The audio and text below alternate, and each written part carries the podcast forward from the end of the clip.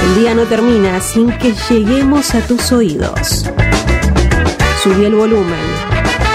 Comienza Hijos del Diego en Radio Éter.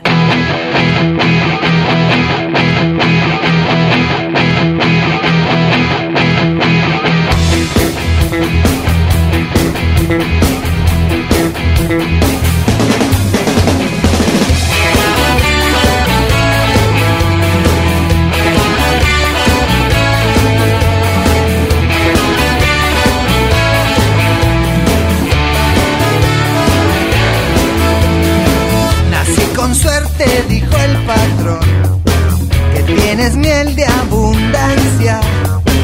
En cambio sufro mamá y una mi fruta dulce es amarga. Mi padre fue un trabajador, muy orgulloso y altivo, pero por ser miembro de la unión, hoy lo han desaparecido. Sigo siempre en el hambre de buscar mejor vida, aunque tus ojos se cansen, deseos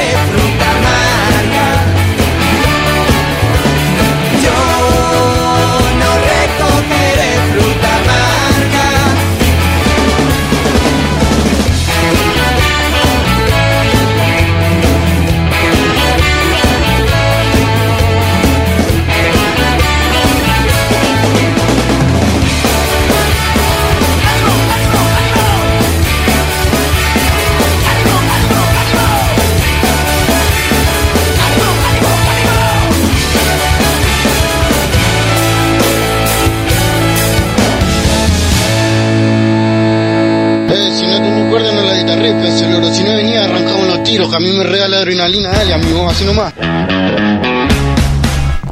Muy buenas noches, hijo del Diego. Es el ¿Cómo más largo, pero el que tiene más, más aguante. Buenas noches, ¿cómo andan, gente? ¿Cómo están? ¿Todo bien? Buen jueves para, para ambos y para quien Ando con poco, sí, ando con poco retorno del, no sé si es Acá la operación auricular. técnica por Retorno, parte sí, de... retorno. La operación técnica de la señorita Florencia me parece que me está... ¿Me subo el volumen? Yo estoy joya. No sé si están con el problema con los auriculares, pero bueno, yo les voy a contando. ¿Cómo anda, Florcita? ¿Todo bien? Bien, yo tengo auriculares nuevos. ¿No Flor es tiene- cierto, señor operador? Flor tiene auriculares ¿Qué nuevos, pasó? Hernán no tiene auriculares, ahora tiene auriculares no nuevos. Claro, pero Yo son tengo auriculares que no andan, así que me voy a manejar eh, en la neblina.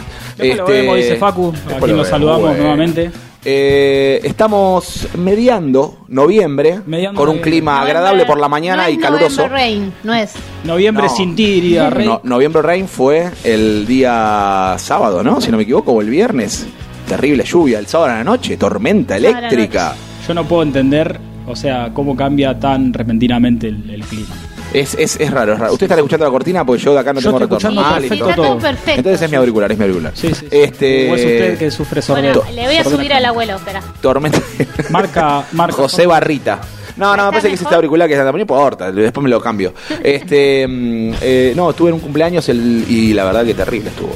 Nunca había visto tanto tanto relajo. Sí, estuvo, estuvo fuerte, fuerte el clima, la verdad. Estuvo, que- estuvo fuerte, pero bueno. Esperemos que no este día sábado porque contamos a la gente que se casó nuestra querida columnista Meli. La columnista Meli. La Se casó, se, Se pasó casó. al equipo de, del Escasade. Ya desde los casados, exactamente. Este, estaba muy contenta, hemos visto las historias en Instagram. Claro, ¿Usted fue al civil o algo así? Lo que pasa es que eh, el civil es en el centro y no me tocó ese día mirar el centro. Si no hubiese Ah. ido, eh, si yo estaba en mi casa, ahora estoy haciendo días de uno y uno. Y podrías haber ido igual. Podía haber ido, pero ocupado. sí, pero era en horario laboral era Sí. mucho más fácil ir escapándome del trabajo. Yo tengo a dos cuadras del civil de Ah, Uruguay. El de Uruguay. Sí. Y irme de mi casa era como irme muchas horas del trabajo, pero bueno, ella también ya lo sabía, no pasa nada. es el padrino. Igual el civil, viste que ahora no te dejan, entran tres personas, es medio raro. No sé la cómo gente está espera ahora. No, la gente espera afuera, la verdad que no ganas nada yendo al civil hoy. Mm. Porque no te dejan entrar muchas personas, entran los testigos y los que se casan. Mire usted. Y sí, entonces no tenía mucho sentido. Pero bueno. ¿Y el discurso lo tiene preparado para el día sábado? Que veníamos hablando, ¿te El acordás? día, Sí, sí, sí. el día Está sábado- cagado en las patas, no me lo dijo en la no, previa. no, sí, Está no, cagado en las está patas. cagado en las patas. Sí. Eh, tengo que hacer una participación en la iglesia. Ah, Ajá. también en la iglesia. Sí, Sí, sí, sí, eso, me mató, me liquidó. Mete toda, toda junta. Pero me- mete. me- me- Pero pará, pará. yo le dije, garpá Pará, Sadaik, pará, pará. garpame Sadaik. O sí, hija de A puta. todo esto, ¿usted está bautizado? Empecemos de a Sí, poco. tengo todo, yo soy bautizado, eh, comunión, Sí, sí. confirmación, tengo todos mis sacramentos. Ese en cualquier momento. Tengo todos los sacramentos yo. No, me falta la extrema unción. Pero tengo todos los que tenemos nos- los católicos Y hasta ahora. ahora, y ahora debería tener las celebraciones eh, judías. Y las celebraciones judías, yo, yo estoy, todavía no asistí. No asistió. No o sea que no hubo circuncisión todavía.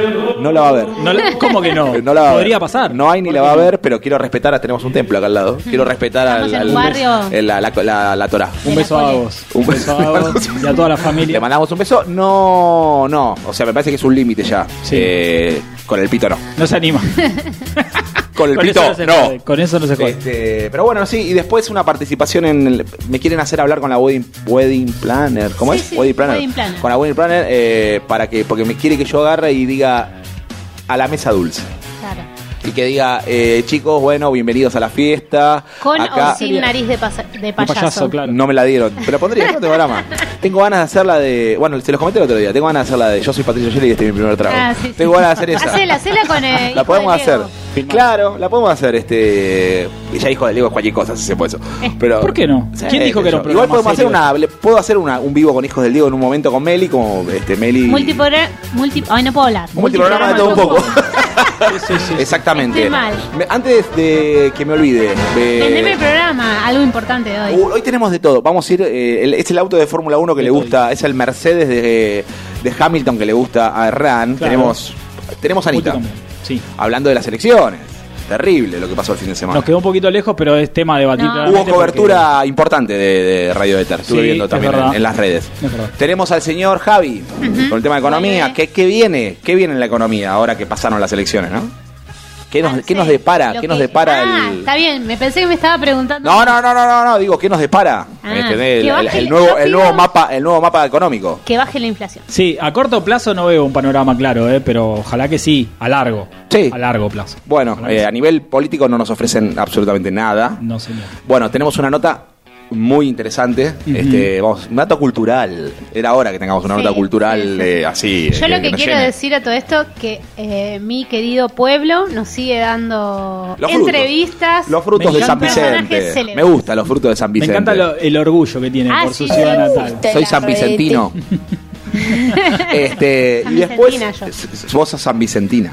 Este, y qué ah bueno, terrible lo de la muerte del jugador de Barraca Central. Sí, sí, sí. Terrible. Sí, sí, sí. Increíble. Este, eso bueno, un poco me estuve expresando un poco en las redes. Eh, tanto a, apogeo a lo la charlamos en actualidad. Sí, sí, sí. Ahora, ahora vamos a hablar un poco, ¿no? Pero hay que bajar un poco las aguas para los políticos que dicen que hay que tener mano dura y Sí. un creso gruyer.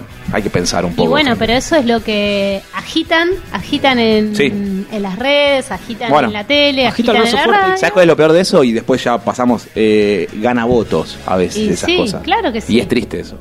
Y otra cosa que no me quiero olvidar este, es que hoy se cumplen 42 años del último partido que jugó San Lorenzo en el gasómetro. ¿En el viejo gasómetro? 42 años. Yo tengo muy buen recuerdo porque mi papá era hincha de San Lorenzo y mi papá siempre me recordaba que yo era 42 años. Yo era un bebé y estaba ahí y pues mi viejo me decía, y esto y esto. Pará, estabas en la panza. No, 42 años. 42, yo tengo 41, pasaron 42, o estaba en la panza o algo así, Claro. puede ser, es muy probable. Proceso. Él, él recordaba mi, mi nacimiento con la situación de Avenida de la Plata. Eh, San Lorenzo ganó a Chipoletti Chipoletti. en cancha de San Lorenzo. ¿Quién era el técnico de San Lorenzo? A los tres le pregunto. Facu puede jugar. Facu, Flor, Hernán. En Si lo llega a agarrar, 40. si lo llega a agarrar el flaco y no tienen ese dato. No, no. ¿Quién era? No, no, eh, eh, Yo le voy a decir, hubo un debut y quién era el técnico de San Lorenzo. Pará, y nos vamos eh, después al más Claro, fuerte. es un vivo un- bárbaro. un- No, no, no, el técnico lo sabía, el debut lo- lo- me enteré hoy. No era, no era, no era, ya sé quién decís vos, no, no era, El de la manta corta. no era ese, no era ese, no.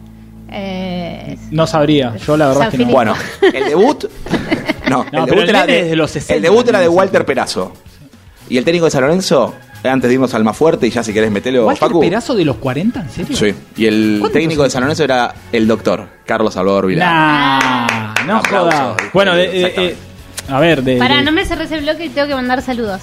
Bueno, mande Yo saludos. le mando saludos a Valentina, a Michael y a María que me están escuchando en casa. Muy bien, saludos. Están los tres ahí, muy bien. Ah, porque usted está con su suegra. Sí. Muy bien, le mandamos un beso, exactamente. A la madre de Muy Mike. bien, la madre de Mike. Bueno, cocina muy rico. Y sí, nada, nada mejor que la cocina peruana. Nada mejor que la cocina peruana. Este, Sí, sí. Pero bueno. eh, Yo doy fe. Cuando ustedes me digan, ya cerramos porque se viene el barco, despega, eh, enfilamos Ya- la nave y salimos. Ya, ya estamos fuera de horario. Ya uh, está. mirá qué temazo que te trajo. ¿Vamos con el más fuerte? Dale.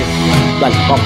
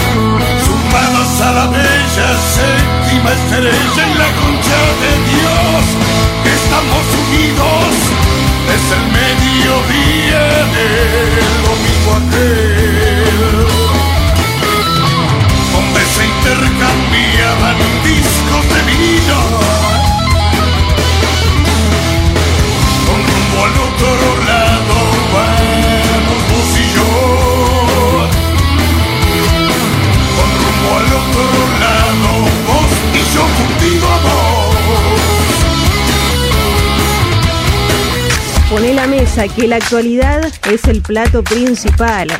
¡Qué bien! Las noticias más destacadas del día. Ahora, en Hijos del Diego.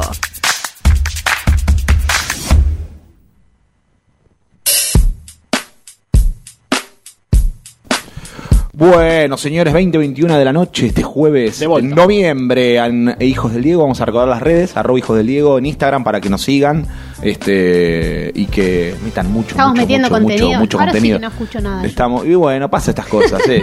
Estamos, y bueno, estamos, siempre estamos, el perro rengo. eh. Siempre fantástico para el Se tira para atrás, Facu. Exactamente. No puede ser. Bueno, Flor, ¿vamos con actualidad? Dale, dale. Bueno, como Hmm. mencionaste al inicio del programa, eh, creo que la noticia del día, porque falleció hoy, lamentablemente, eh, murió eh, Lucas González, el joven de 17 años, jugador de Barraca Central, Sí. que había sido baleado por la policía de la ciudad. Bueno, un caso duro, difícil, no sé, uno más. de Uno más, eso te iba a decir, uno más. Ah, se suman a, a los que fueron. Y uno más de la policía de la ciudad de Buenos Aires también. Así es. Eh, bueno, según lo que se sabe hasta el momento, eh, los chicos eran cuatro chicos. eh, habían ido a probarse a las inferiores de Barraca Central, Sí. salían de, de un entrenamiento y bueno, eh, fueron interceptados por policía de la ciudad de civil y que aparentemente en ningún momento se hizo... Se identificaron. eh, ide- se identificó como policía. Entonces, eh, la verdad que es complicado la situación. Sí. Eh, dispararon sin, sin mediar la voz de alto Sí, también. lo que pasa es que también dice que al, al no identificarse, los, eh, obviamente a vos te, te- se asustaron. No, sí, obvio. Me, me hace eh, acordar al, al último caso de gatillo fácil que hubo hace un par de años de los chicos que, que murieron en el accidente en el 147. Me olvidé la ciudad, es al- en la provincia. Eh, no me puedo acordar ahora, ahora, ahora lo chequeo, pero no fue hace mucho, fue hace un par Mm. de años. Eh, que chicos de 13, 14 años y bueno, el conductor creo que era pariente de uno de los chicos y Sí. era adulto. Ah, sí, sí, que eran chicos más Cla- chiquitos. Monte, ahí está, gracias Facu. Sí, sí, sí. Eh, ahí corrijo, bueno, eh, fue el mismo caso, claramente. Sí, Eh, sí, sí. Ellos también, en, en un control policial, no frenaron, se asustaron, salieron y la policía que hizo, tiró, básicamente. Y, y, bueno, terminó con la vida de, de- de- de ellos en, en- en ese accidente fatal. Y bueno, cuando parecía que eso quedaba atrás, de repente otro caso igual. Hoy Flor habían informado de que ya tenía muerte cerebral él, ¿no? Sí, sí, estaba muy mal. eh, digamos, solo lo podría haber salvado un milagro. Iba, a- iba a leer este de un medio, en Sí. este caso revista Sudestada. Dice: Los chicos relataron que cuando salieron del club fueron interceptados por un Nissan Tida sin ningún tipo de identificación policial. De ese auto bajaron dos hombres de civil que desenfundaron armas de fuego. Los jóvenes intentaron escapar en el auto del padre de uno de los chicos y los policías comenzaron a disparar. Los policías estaban de civil, le dio dos tiros en la cabeza a Lucas, no dieron voz de alto ni, como decíamos, ni dijeron que estaban de civil. Eh, según relata la madre de Lucas, y creemos, en mi caso, afirmo lo mismo, se trata de un caso de gatillo fácil, Sí, qué justamente. locura. No, no, no, una locura. Recomendamos ver el, el, el- Ah, el documental. el documental ¿Cómo de se llamaba? el de Zulu. Uh, eh, Hoy estamos medio medio con la sí, sí, sí. Estamos mal, estamos el problema de es que- camino. Queremos dar información, pero... No, y aparte olvidamos. este, mm, este, estamos con problemas de redes. Este, que no, bueno, no- mientras tanto te digo le- lo que dice la policía. Eh, Sí. Declararon que, se ne- que los chicos se negaron a ser identificados y huyeron, que los jóvenes habían salido de la villa 21-24. Eh, bueno, y el juez titular de menores eh, ordenó la detención de los cuatro jóvenes. Eh, claramente estamos hablando de la estigmatización al decir que porque salieron de una villa eh, son delincuentes. Sí, sí, sí. sí. Claro. Whisky Romeo Zulu es la, el documental, el de Piñeiro, donde muestran también el tema este de las policías y los autos con los que se manejan, que son en general autos robados, que los tienen en la comisaría ahí decomisados Sí. y los utilizan para, para hacer estos, estos procedimientos, ¿no? También se, se habla de que le plantaron un arma de juguete en el baúl del auto, bueno, sí, sí. un montón de cuestiones. Eh, aparentemente los policías fueron tan bajo sumario y fueron separados de las fuerzas, pero bueno, nada, nadie le va a devolver la vida a este joven. Bueno, y lo que hablábamos antes, ¿no? El, el hecho también del, del lado de la política de tener cuidado a la hora de mandar mensajes, especialmente utilizarlo como un arma política. Sí. El hecho de todo lo que hicieron con, con la muerte del, del kiosquero en, en Ramos y, y todos los mensajes que mandaron. Yo recordaba lo de Sper diciendo lo del queso gruyer, Sí, sí. este, hablando de los delincuentes. A ver, es muy fácil dar el mensaje. Eh, yo creo que viene por otro lado la vuelta. No, no viene por ahí, eh. No está por ahí la solución. Es un tema más a nivel cultural y a nivel educación. Totalmente, Pero bueno. totalmente de acuerdo. Bueno, no sé si quieren pasar a otro tema. Eh, Vos, siga, siga, siga, sí. Vamos con tema. con el viejo y querido COVID rápidamente. Sí. Eh, nada, les quiero contar que se, agra- se agravó el brote de coronavirus en Europa y varios países hoy están con cifras récord. Cuarta ola en Europa. Sería la cuarta ola, Sí. exactamente. Eh, tienen hasta 24.239 casos en Polonia, 22.479 en República Checa. Y bueno, el continente, como decías vos, enfrenta una nueva ola de COVID, eh, asociada también con que ellos están entrando al invierno, así Sí. como nosotros estamos pasando a la primavera. eh, bueno, en el caso de ellos, eh, están en temperaturas muy bajas. Y bueno, eh, Y la vuelve a ser epicentro de la pandemia Europa, como fue. Sí, hoy hablaban de Alemania, momento. también la baja tasa de vacunación que hay en esos países y el 90 es el Estaba escuchando que de los internados que fallecen, el 90% de los que fallecen son gente que no están vacunadas. Bueno, yendo a ese punto en particular, eh, por ejemplo, tenemos el caso de Hungría, que fue uno de los primeros países en comenzar a, a vacunar a su población. Sí. Y hoy en día, alrededor del 40% de la población no se aplicó ni una Es un- dosis. es un o sea, se negó a vacunarse. Es un montón. O sea, si pensamos en las cifras de Argentina, o sea, eh, es terrible que el 40% de la población no quiera vacunarse. Es una locura. En algún momento me gustaría tener eh, algún, alguna nota o acerca de cuál es el, el raciocinio de cierta gente, especialmente en Europa se ve mucho, de, de- de- de no vacunarte. De no, a ver, ¿cuál, qué, qué te lleva a eso? Claro. Sí, sí, sí. Bueno, yo comenté acá eh, un caso argentino eh, hace bastante cuando lo entrevistaron en su momento al cantante de las pelotas, eh, Germán da Funcho. Funcho, que vive ahí en Nono. Él dijo, y yo no sé si me vacunaría, ¿viste? Y ya una persona famosa que está siendo entrevistada decir, no sé si me vacunaría, en cierta forma está plantando una cierta apología, porque...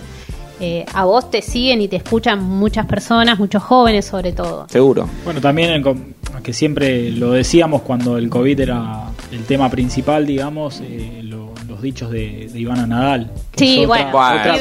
personaje una locura, una locura con, total. mucho- con, con mucha llegada. Bueno, y, y esto, ¿no? Lo que plantea Flor de, de tener un poco de conciencia que vos sabés que tenés llegada. Bueno. Hay mucha gente que replica lo que vos estás diciendo. Bueno, después lo que pasó con Viviana Canosa. Por eso, de- sí. tema de. Por eso también el hecho de, de- de- de la llegada de los influencers y el mensaje que mandan, porque el influencer muchas veces habla de temas que sabe mucho y habla de cualquier cosa Sí. y no deja de ser influencer por hacer eso. Claro. Entonces te- hay que tener mucho cuidado con ese manejo de la información. Hoy llega más un influencer que un diario, quizás, ¿entendés? A, a la cabeza de la gente.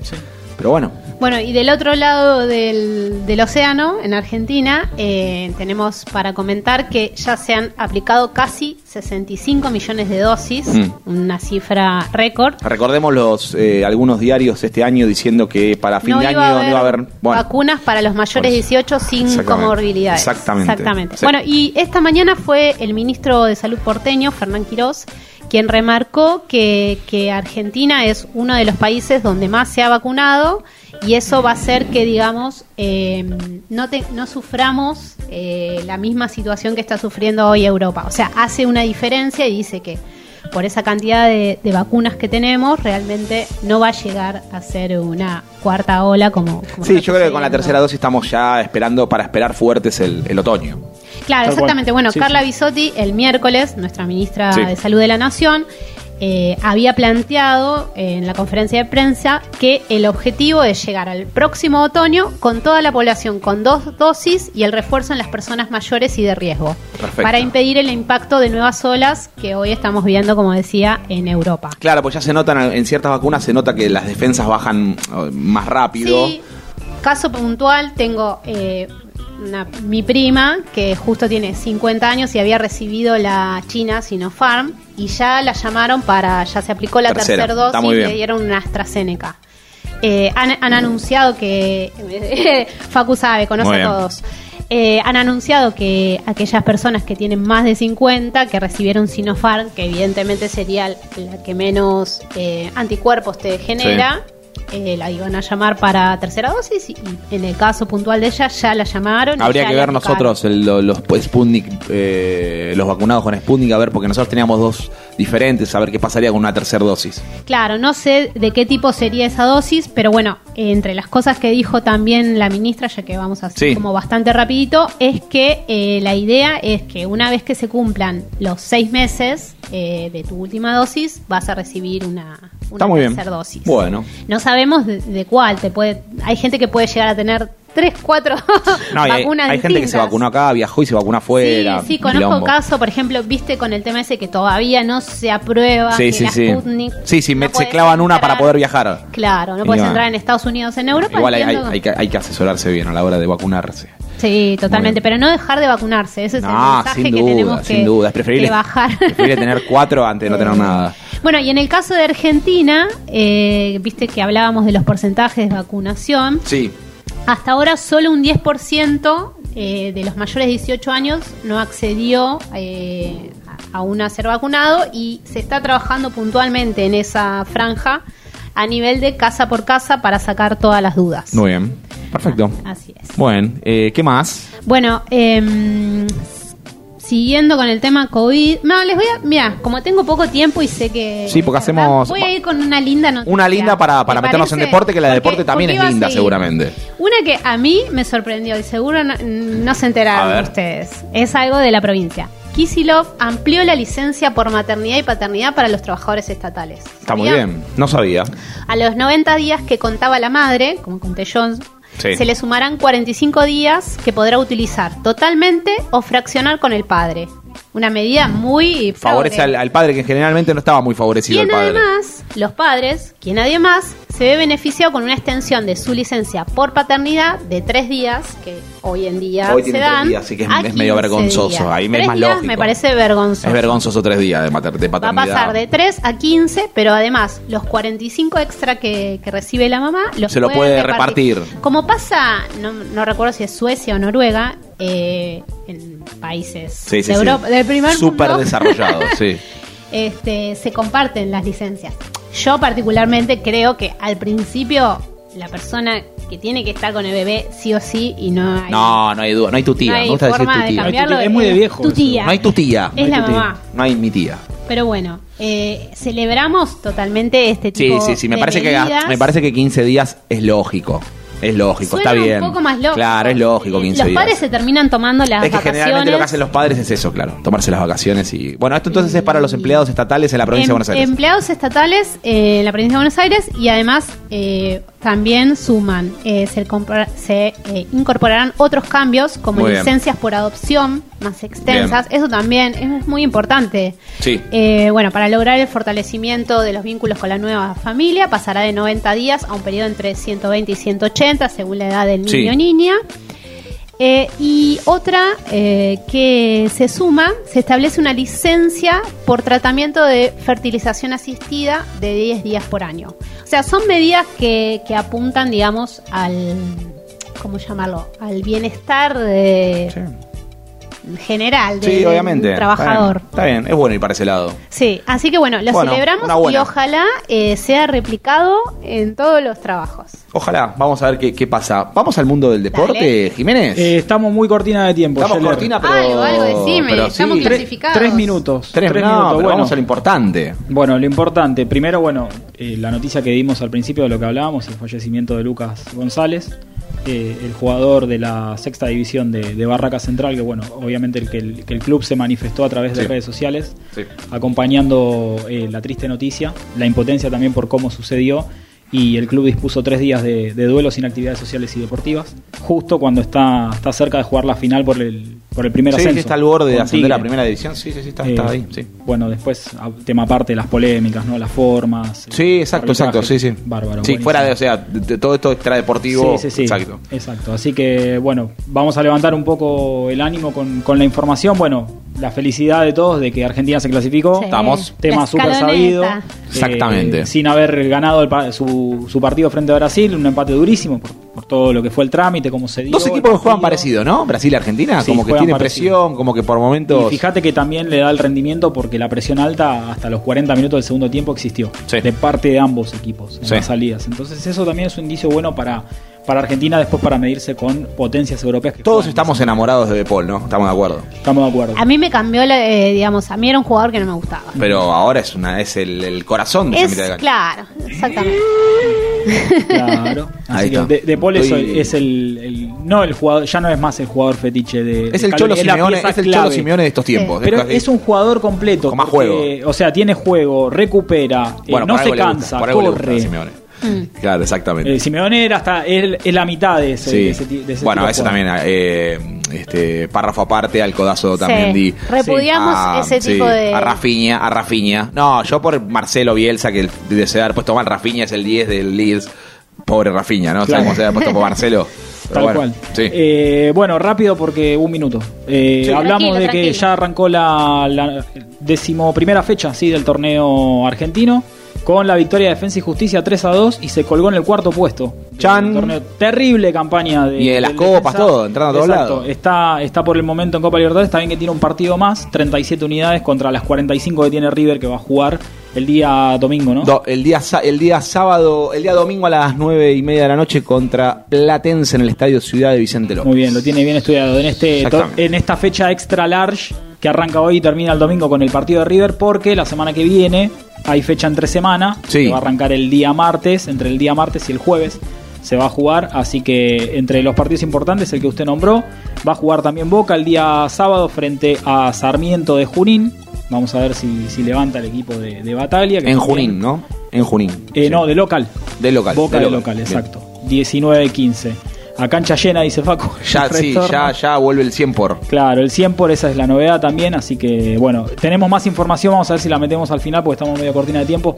Eh, ¿Querés Puedo que la- decir Sí, rápido, rápido. este fin de semana son los cruces de semifinal del torneo femenino, River contra Boca el sábado a las 5 de la tarde y San Lorenzo contra Guay Urquiza el domingo a las 5 de la tarde. Muy bien, Perfecto, nos informamos. Bueno, Nati Peluso, Buenos Aires y volvemos, dale. dale.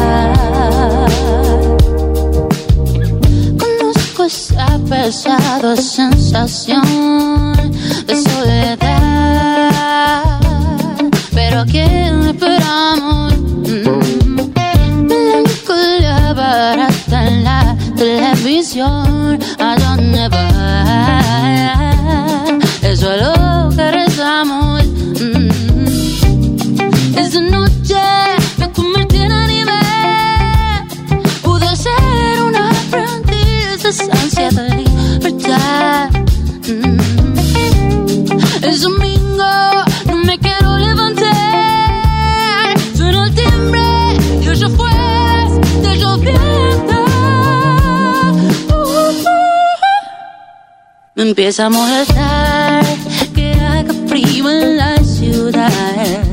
No paro de apagar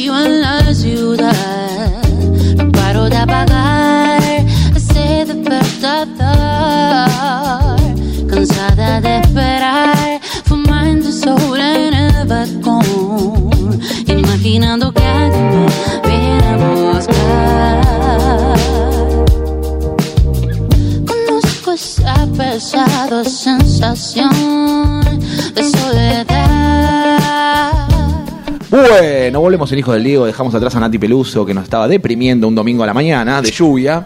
Jueves a la Este, noche, nos estaba deprimiendo. Exactamente, y nos vamos a meter de a poquito con la cortina muy bien. Y vuelve. Y vuelve. Algún día volvió. Vuelve. El, el hombre de las mil diagonales. El hombre de las mil señor Javi Fornales. ¿Cómo anda, Javi? Muy buenas noches, ¿cómo andan? ¿Qué haces, Javi? ¿Cómo estás? Muy bien, muy bien. Les prometo que ya la próxima estaré por allá. Eh, vamos. Perfecto. Sí, sí. Vas a tener que estar, vas a tener que estar porque el último día van a estar todos. Sí. Así que eh, para el 2 lo queremos a todos acá, no sé, irán entrando, ¿no? Sí, vamos. sí, sí, Algo vamos a hacer. exactamente. Desfile. Exact- vamos a desfilar, exactamente. ¿Cómo anda, Javi? ¿Cómo pasaste esta semana política? Bien, yo súper entusiasmado. A mí me gusta mucho ir siguiendo la cobertura preelectoral y postelectoral. Y sobre todo con todo lo que obviamente esperábamos que pasara Sí. eh, con el mercado de divisas y esas cosas que sabíamos cómo podía llegar a, a manejarse en estos días. Claro. ¿Se Así comportó, ¿Se comportó más o menos como, como lo esperabas? Y era previsible, sí, iban a presionar antes de, de las elecciones subiendo un poquito y bueno, ahora hoy cerró la baja. Eh, si bien hay, hay algunas cuestiones que tenemos que, que prestar atención, eh, me parece que era lo esperable, ¿no? Hizo los Sí. 207 la semana pasada y el viernes ya estaba bajando y hoy cerró a 200, 250 creo, una cosa así. Exactamente. Así que, eh, nada, era parte de, de lo que se esperaba. Si ustedes eh, hacen un poquito de memoria, se van a acordar que en el 2019 tuvimos algo similar. Sí. En el, todos los años electorales, ¿no? Eh, tenemos este tipo de cuestiones, 2017, 2015. Así que un poquito se va jugando. En el 2017 no fue tan profunda, no sé si tendrá que ver con el gobierno que estaba en ese momento en, el Ejecutivo, pero por ahí, no sé, tendríamos que analizarlo. Eh, pero bueno, un, po- un poco esto de la mano de, lo que les proponía mm, para charlar hoy, que es esto de que, decías vos, Pato, bueno, en, dónde estamos parados y cuáles son los desafíos de cara a, a lo que se viene. Eh, ustedes saben que se está discutiendo el presupuesto y que Alberto eh, decidió prorrogar las sesiones eh, ordinarias de manera tal que eh, la conformación actual de, del Parlamento sea quien apruebe el presupuesto 2022. Ujú. Claro. Eh, ese es un poco el, el desafío de corto plazo, ¿no? Y tenemos después pequeños desafíos de mediano plazo que van todos de la mano. Eh, yo, yo, mientras preparaba la columna, decía, bueno, si pensamos en cinco ejes, los cinco están relacionados. El primero es presupuesto porque es lo que se está discutiendo eh, muy precisamente en materia económica. Pero después en paralelo tenemos la cuestión del acuerdo con el Fondo Monetario que está vinculado tanto con el presupuesto como con la realidad económica. Sí. Eh, la- el desafío respecto al equilibrio fiscal, a ver si se va a sostener, y ahí la tensión política que seguramente eh, después en un ratito van a hablar con, con Ana Sí. eh, respecto a lo, cómo se va a parar el frente de todos y, y el acto de ayer, ¿no? Y qué significaba esto de relanzar el gobierno. Eh, eso de, es sin duda una tensión que tienen hacia adentro en, en la coalición de gobierno que van a tener que, que discutirla junto con, con la cuestión presupuestaria. Claro. Y de la mano del acuerdo con el Fondo Monetario, habrán visto que entre ayer y hoy dejaron circular que el Fondo Monetario Internacional estaba pidiendo que haya un consenso político importante, contundente, de cara a poder firmar un acuerdo. Y en ese sentido, ahí está el desafío con la oposición, que yo creo que no tiene mucha eh, capacidad de, de poder esquivar ese, ese acuerdo, ¿no? Sí, lo tienen que cerrar cuanto antes, ¿no? Para que termine de despegar todo esto, porque Sí, si no... sí, yo creo que, que va a ir por ese lado. Van a, van a terminar acordando y van a terminar resolviendo eh, e- ese, ese acuerdo político que, que ahora se quiere proponer como el desafío de cara al cierre. Eh, y después, por otro lado, sabemos que vienen meses muy interesantes para lo que es la economía, en, en lo que es la cuestión estructural. Nosotros, bueno, hay toda una corriente de, de pensamiento eh, que plantea que uno de los problemas que tenemos es el desequilibrio del sector externo y eso Mm. lleva, por supuesto, a la restricción externa, que es la, la, la falta de divisas para poder eh, desarrollar procesos de sustitución o, o- sí, de industrialización de, de nuestra economía. ¿Cuál va a ser Y- la, la postura ahí del gobierno? Eh, ¿cómo, cómo va, ¿Cómo va a reemplazar ese, esa falta de ingresos de, de Y afuera? Yo quisiera verlo en estos meses. Nosotros tenemos al campo que tiene que liquidar, empiezan Claro. en diciembre y hasta marzo, abril vamos a estar con esa cuestión. Eh, ahí, si ustedes estuvieron viendo, hay un montón de, de economistas de la oposición y de. Sí, de economistas de la oposición, sobre todo, que están planteando que la necesidad de la devaluación se hace cada vez más eh, evidente, que el tipo de cambio no es competitivo, que Argentina eh, tendría que estar pensando en, sí, en esto, en, Sí. en poder achicar la brecha entre el dólar oficial y el dólar paralelo, lo cual, ojo, o sea, es algo que hay que atender esta brecha, pero no sé si el camino es eh, la devaluación como la están pensando o que no la quieren blanquear eh, en, nada, en, en las claras, ¿no? Sí. Entonces, bueno, ahí vamos a tener eh, que ver cómo se va a comportar el campo y si van a liquidar y cómo se va a desenvolver y qué va a hacer el gobierno en relación a eso. Y ojo, porque esto también va a estar relacionado con otra de las cuestiones, que sería como el, el otro punto de, de la agenda económica que tiene que ver con la cuestión de precios. Sí. Eh, nosotros venimos de un acuerdo de precios en las condiciones que se dio a partir de la nueva Secretaría de Comercio. Ahora plantearon esta semana el acuerdo de precios eh, con la industria farmacéutica, pero no tenemos que perder de vista que va a haber eh, un incremento en el consumo por lo que es las fiestas y eh, también la cuestión de las vacaciones. Entonces, necesariamente, ustedes si estuvieron siguiendo las, la agenda de, de estos últimos días, ya se empieza a hablar de cómo la carne eh, se empieza a acomodar en, en, un, en un precio más elevado de cara a, a lo que van a ser las, Las fiestas, las fiestas, eh, cómo los precios para veranear en la costa argentina eh, se están pensando de manera, si se quiere, poco razonable. Sí. o- Sí. no, para unos pocos, ¿no? Digo, no, no, no sé si son poco razonables, pero sí que, que- que van a ser eh, difíciles de, de acceder por más programas que, que pongas de, de reactivación de la industria del turismo, porque ustedes saben que está vigente el previaje y bueno, todo eso va a hacer que circule, eh, nada, mayor demanda de servicios turísticos y bueno, esto va a impactar claramente en, los precios. Entonces me parece que el desafío del gobierno de cara a, a los próximos días está bastante ligado a, a lo que es el presupuesto que necesariamente va a repercutir en el equilibrio fiscal, que necesariamente tiene que ver con cómo impacta eso en los precios, que necesariamente va a tener que ver con eh, lo que se está planteando desde los sectores de la oposición respecto a el tipo de cambio. Y permítanme hacerles un, un comentario para, para que vean de qué manera se, está jugando esto.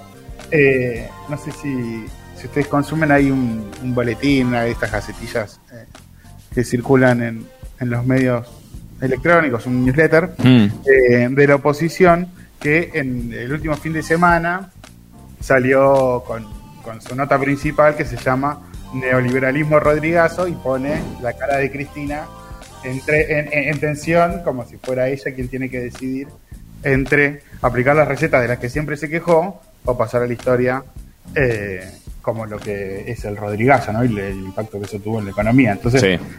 un poco desde la oposición se viene, se, se- se va a tensionar para ese lado y me parece que ya está re evidente, lo vimos en el discurso de campaña, lo vamos a ver ahora en, en- no vamos a decir las oficinas de pensamiento, pero sí en estos eh, medios que, que escriben Sí. de consumo político, eh, o para la militancia, si quiere, son tipo pasquines, ¿no?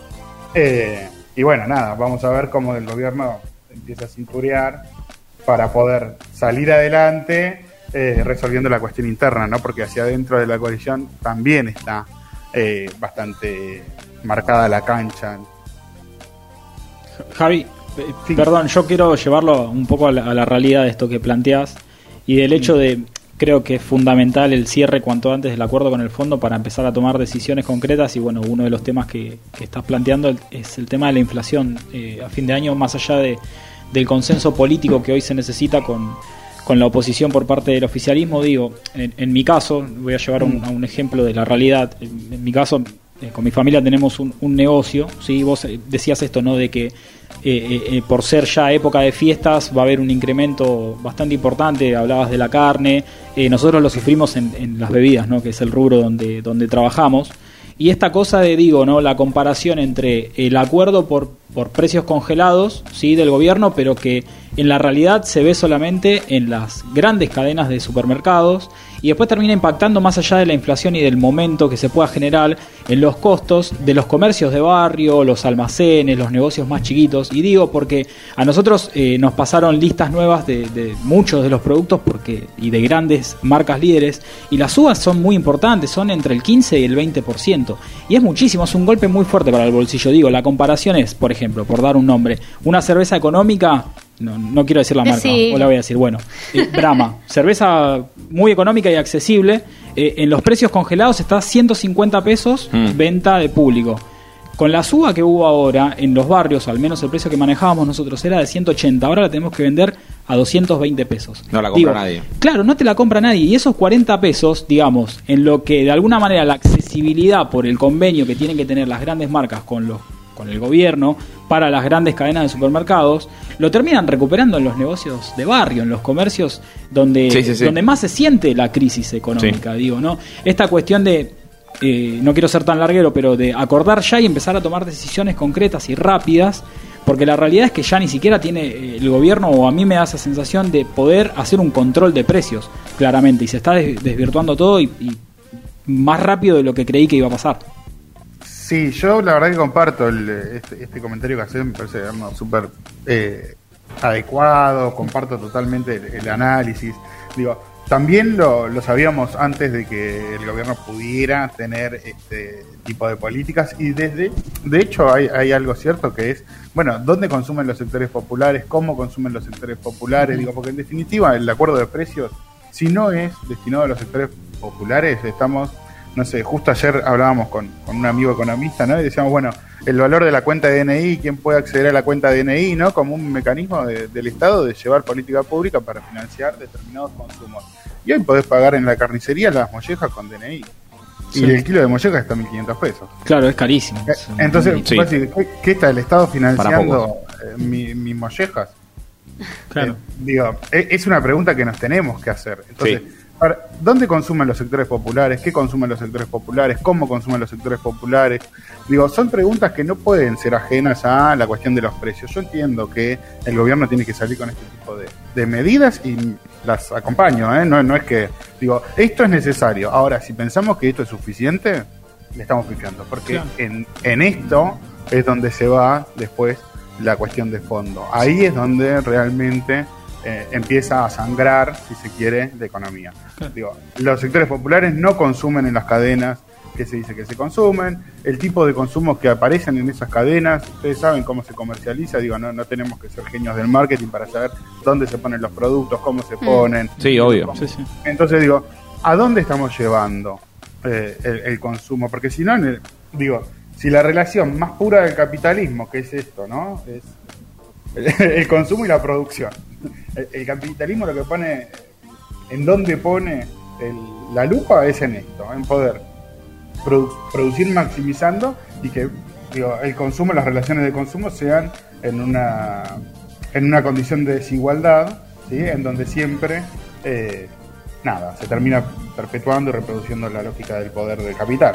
Y por eso es que tenemos estos desequilibrios y estas desigualdades tan importantes. Yo no me quiero poner en- ni en pedante, ni mucho menos en una cuestión filosófica respecto de la economía, pero si no podemos entender en lo más básico, en lo más básico, Sí, que la relación de consumo es una relación desigual y que eso es en realidad lo que termina reproduciendo las inequidades culturales, sociales, eh, políticas, digo. Y bueno, si no entendemos eso, realmente eh, cerremos todo. y- Vamolón. Claro. Claro, sí, sí, bajemos la- la persiana, no tenemos salida. Es la falta de tacto, es la falta de tacto de, de- de que los políticos, no importa la bandera política, no importa Sí, los sí, momentos sí. tampoco, digo a nivel general, es la falta de tacto de salir y estar constantemente en la calle al lado de la gente, al lado de- del día a día que lleva la gente, la gente común y corriente como nosotros, que a veces le cuesta llegar a fin de mes, Sí. y que lo hacen solamente en las campañas políticas, claramente. Eh, y no hablo de la economía en sí, hablo desde todos los aspectos, la economía, la seguridad, esta cosa de salir, estar para la foto y listo. Yo me he cansado de verlo en mi barrio. Eh, y también, bueno, ahora llevándolo rápido, un caso, el, el tema de la muerte del kiosquero en, en Ramos Sí. Mejía, hicieron mucha política con eso. Digo, a nivel general, siempre están del lado de la gente o cerca de la gente cuando hay elecciones. Pura campaña. Y después falta este tacto que vos planteás y que claramente lo necesitan los políticos. Hay, hay una, una insensibilidad, me da la sensación, y esto corre por mi cuenta, ¿eh? hay una, una insensibilidad y una disociación de la política, el discurso de la política, de la construcción Sí. de, de ideas políticas y de realidades territoriales. Aún en los sectores que eh, aparentan o, o embanderan, y no, no, no voy a decir, no soy yo quien, quien para decir que no lo hacen, ¿eh? pero digo, aún en esos sectores me parece que hay una disociación muy fuerte. Si uno, bueno, yo tengo la, suerte y se quiere la voluntad también, digo, porque uno lo hace como, como una cuestión personal, de recorrer los sectores populares de acá de, de alrededor de La Plata, con ollas populares, tratando de asistir hasta donde uno puede, eh, más como un gesto altruista que como una solución real, ¿no? Y la verdad es que sí, hay una realidad que cada vez es más angustiante y no están pudiendo verlo. Tampoco hubo un cambio eh, de las PASO a las generales, ¿eh? y en el medio tuvimos dos meses eh, Sí. con políticas que aspiraban a llegar a esos sectores. Che, Javi, ¿sabes qué creo? Bueno, igual nos va a quedar corto de la columna de Javi Sí, sí, porque, porque ya no vamos- porque- pero me, me quiero meter un poco en lo que habías dicho que para volver a encajonarte en lo que venías hablando, que era el tema este de la encrucijada que tiene Cristina Kirchner con, con el, que esto que había puesto la oposición acerca del neoliberalismo, como que la arrincona, ¿no? Y la, y la deja Sí. en, en una postura. Eso, eh, es rara la situación. Bueno, hay un mundo que se está volviendo en ciertos lugares muy derechista. Vemos España, Italia. Bueno, mismo ahora, en, eh, bueno, ni hablar eh, ahora con el voto de, de Milei y de Spert. Y no sé, estoy viendo también ahora las elecciones en Chile, Chile. que aparece Cast, que es un tipo pinochetista. Y la verdad que es, es muy raro que la gente vaya para ese lado, ¿no? sí. Claro, tal cual. ¿Cómo, cómo hace un país eh, que, que no quiere llevar esas políticas para enfrentarse al mundo, Javi? Y bueno, la realidad es que ahí están eh, los acuerdos eh, de, de superestructura y, y los macro.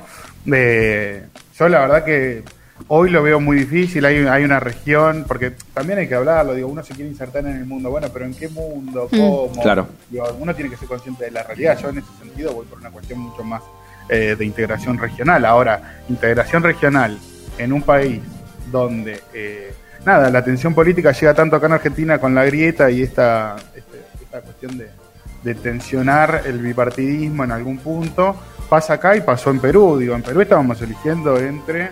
eh, el- la sí, sí, entre la extrema derecha y un indígena. Claro. Y sí. un Y hoy no puede, no puede gobernar, no puede armar gabinete. No. Y, y lo mismo está pasando en Ecuador, y lo mismo eh, pasa en Chile, que bueno, hay un avance en la conformación de una nueva constitución, y bla, Sí. bla, pero no por eso dejan de tener el poder, el poder económico, el poder en, en los hechos, ¿sí? Exacto. Sectores de derecha. Y lo mismo te pasa en Brasil, y lo mismo te pasa en Uruguay. Entonces, pareciera que la única salida hoy es abroquelarse con Bolivia. Ahora, no hay mucha posibilidad de acción. Entonces, ¿cómo se inserta Argentina en el mundo? Sinceramente, es un, un gran desafío, pero también, eh, digo, tenemos que, no, por- no por ser papista, ni mucho menos, ni por querer llevar el catolicismo y evangelizar por todos lados, pero digo, hay, eh, hoy el Papa está diciendo eh, lo, que, lo que está en tensión no es un modelo de mm, político en Perú, en Argentina, en- lo que está en tensión es el, orden mundial, digo, a, a dónde vamos, qué queremos, qué vamos a hacer con los recursos, qué vamos a hacer con, con, con la desigualdad que se está presentando en, en este modelo. Seguro. Es muy difícil pensar en el fin del capitalismo, no creo que seamos nosotros quienes eh, podamos verlo, lamentablemente, pero sí me parece que hay que construir una idea de bien común un poco más eh, ligada a una realidad y no a una cuestión aspiracional o a una cuestión de utopías, ¿no? No, sin duda. De, Sin de- duda de que sí. empezar a ver un poco más hacia los costados. Hoy nos quedó corta, Javi, la, la columna nos, nos morfa la tanda de, de las 21. Igual, bueno, obviamente, obviamente que te esperamos el 2 para, para, para hacer el cierre acá, que vengas Claro y que, que sí. vamos a brindar. chin chin. Exactamente, vamos a estar todos Por acá supuesto. este, en el cierre de, de este año, dijo del Diego. No Este, vamos. Ah, claro, no, no, ¿Nos no, vamos? nunca lo dijimos. al operador. No, bueno, pará, en el cierre, por lo menos de este año, este, dijo el Diego. Así que, excelente, Javi. Te Ahí agradecemos mucho. Este, y te mandamos un saludo y te esperamos en 15 días. Hasta luego. Dale, Un abrazo. Javi, Chao, gracias. gracias. Las 24 horas del día. ¿Se acuerda de mí? Los 7 días de la semana. Fiel. www.radioether.com.ar ¿Qué pasó entre nosotros? Radio Éter. Probamos de nuevo. La primera radio con escuela propia.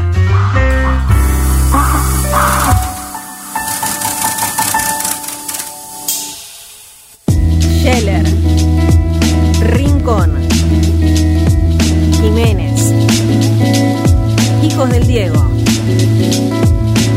en Radio Éter.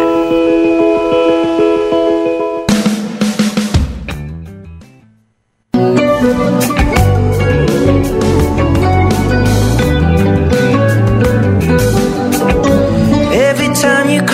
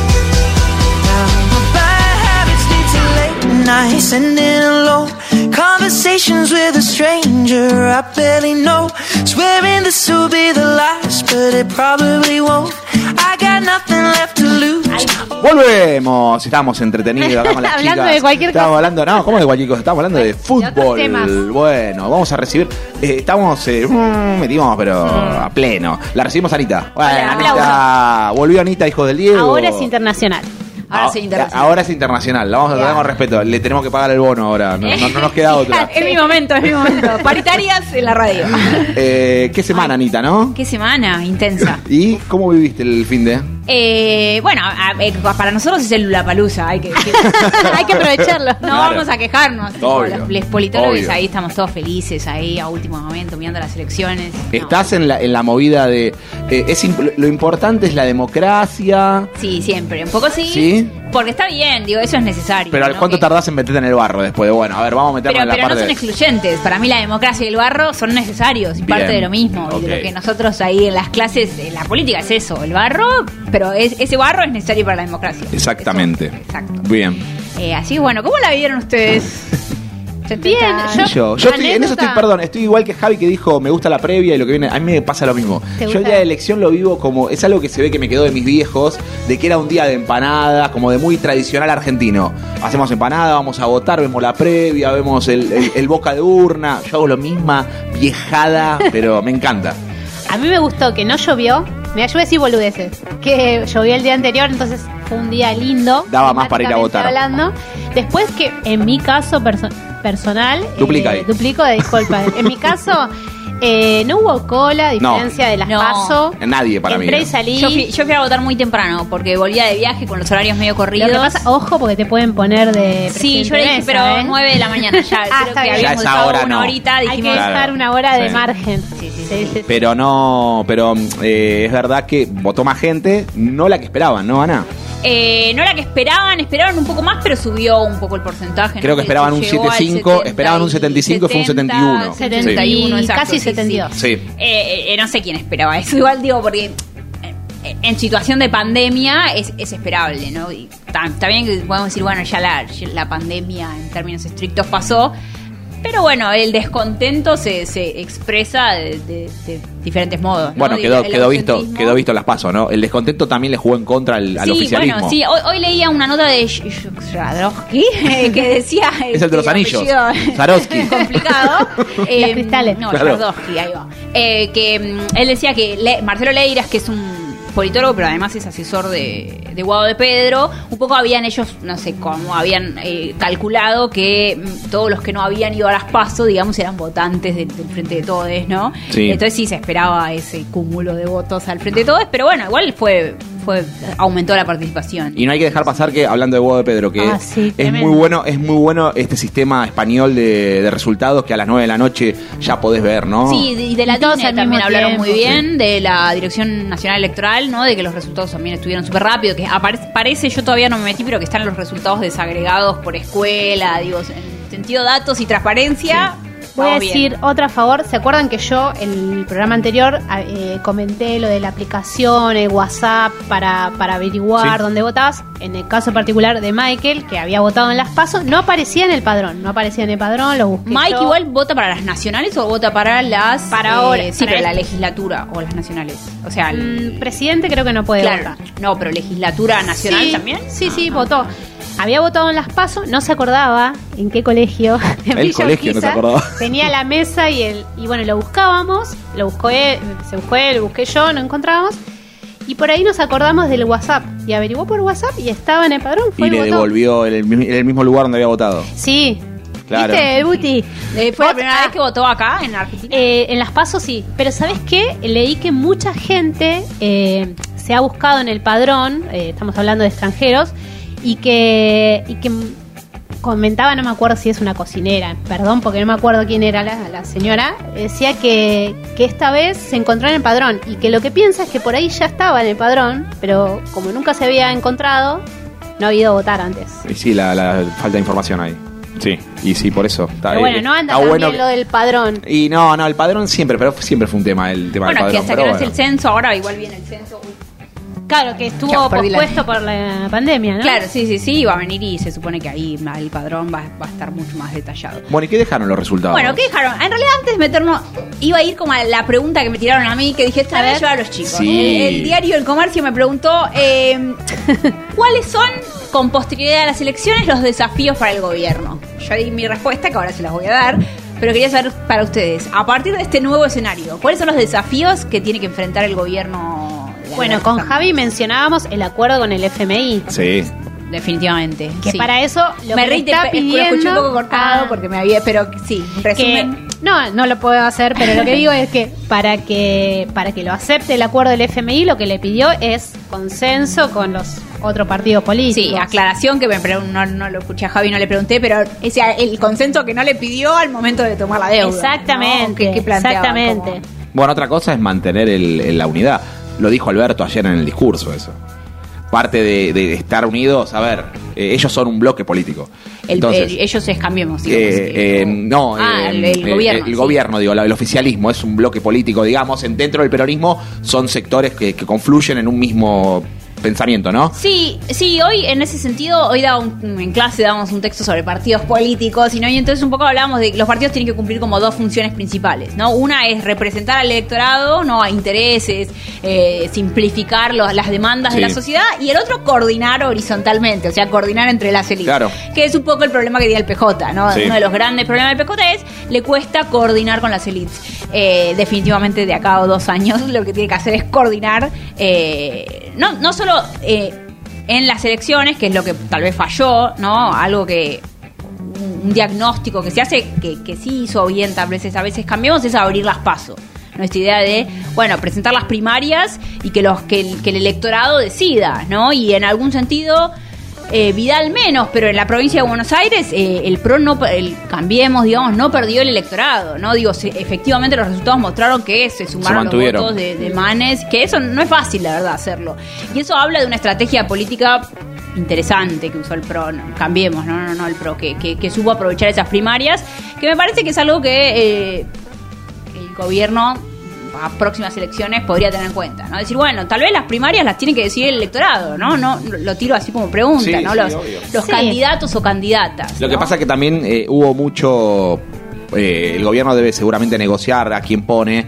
Bueno, de tu Sí, lado. el bendito cierre de lista. De tu ¿no? lado te doy para que pongas tanto, yo pongo tanto, y ahí está- ahí se ve un poco también el quiebre entre lo que es eh, Cristina y, y él. Sí, ahí yo tenía otras como, en realidad me, me marqué como eh, a esa respuesta, Sí. yo dije, bueno, puntos fuertes del gobierno, que ahora les digo cuáles me parece que son, y, y cuáles son como los errores, ¿no? Sí. O cosas a mejorar en, en los dos años. Y me parece que también un poco lo que el kirchnerismo, y lo, lo digo como comentario crítico interesante, es ciertos sectores del kirchnerismo sigue esperando que llegue Cristina, ¿no? Y haga la jugada de jugador 10, que a último Sí, momento sí. cierra la Sí, sí, jugada. Y tal vez estamos en un momento en que hay que empezar a empezar a empezar a pensar el partido o la figura de Cristina en otro sentido, ¿no? No ya como la jugadora, la ele- eh, la líder electoral que se lleva todos los votos, sino bueno, desde qué lugar esperamos que colabore con, con- Pasa que su imagen es tan fuerte Es, como eh, vicepresidenta. Puntualmente eso eh, fue para el cierre de campaña que hasta último momento se especuló si iba a estar o no en el acto. Claro. Sí, bueno, y a mí siendo mi pregunta es, eh, que también me interesa preguntárselo a, a ustedes, ¿no? ¿Qué piensan? Es esta idea de, bueno, hay segundas líneas interesantes, ¿no? En términos de, bueno, ¿quiénes son los sucesores? ¿No? Esa otra pregunta. ¿Quiénes les parece a ustedes que son como los sucesores naturales, ¿no? Esos líderes que dicen, bueno, de acá va a salir alguien que Bueno, rompe. pero por eso también es importante, a ver, yo creo que Ah. en todos los años de democracia debe ser la primera vez donde un vicepresidente o un sucesor es tan o más importante que la persona que está. Yo no recuerdo vicepresidentes con este con esta fuerza. Si nos ponemos a remontamos en el tiempo vicepresidente, no hay. No, definitivamente el, el la imagen del vicepresidente casi más fuerte que la del presidente. No, y más fuerte no, no. Chacho, digamos, en esa cierre, como en ese. Claro. Pero, pero no, no, sí, definitivamente. Pero me parece que en ese sí es un punto a favor para la oposición que tiene como ciertos jugadores más para el recambio. Exacto, ese es mi punto. Claro. ¿no? Cómo, cómo cambiemos va generando como estas segundas líneas. Yo me imagino, y, y por eso me gusta discutirlo con gente que sigue la política, todo, ¿no? Pero como que em, el Frente de Todos tiene como, bueno, la líder y después como una gama de un montón de, de- de posibles militantes y líderes, pero que... Pero son todavía soldados. Pero que son soldados, Claro, exacto, que no claro. están en el... Me parece que Cambiemos tiene como ocupado ese intermedio, ¿no? Sí. Ese, ese punto de, bueno... y supo poner, a ver, la figura de Macri devastada. en- Bueno, supo no ponerlo en un foto, supo ponerlo gris. No, pero él mismo se No. pone en ese sector gris.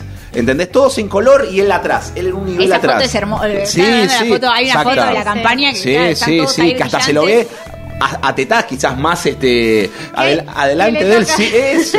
Es rarísimo. dice sonreí ahora. Sí. Eh, sí, tal cual. eh, eh, eso, entre otras cosas. Bueno, después, eh, otra pregunta es respecto, o lo- otro planteo es los tiempos, ¿no? De- si yo tengo que marcar un error de este gobierno, que también uno lo podría pensar como punto fuerte, es los tiempos, ¿no? Sí. Digo, parece, parecería que este gobierno se toma sus tiempos para tomar decisiones, Sí. ¿no? Espera el- el- eh, la, la serie de políticas que salieron después de la elección, ¿no? Eh, A, todo, a toda velocidad. a toda velocidad. ¿Y qué pasó antes? ¿No? ¿Por qué no eso? Pero por otro lado yo decía, bueno, eso es, es una- un error, una debilidad.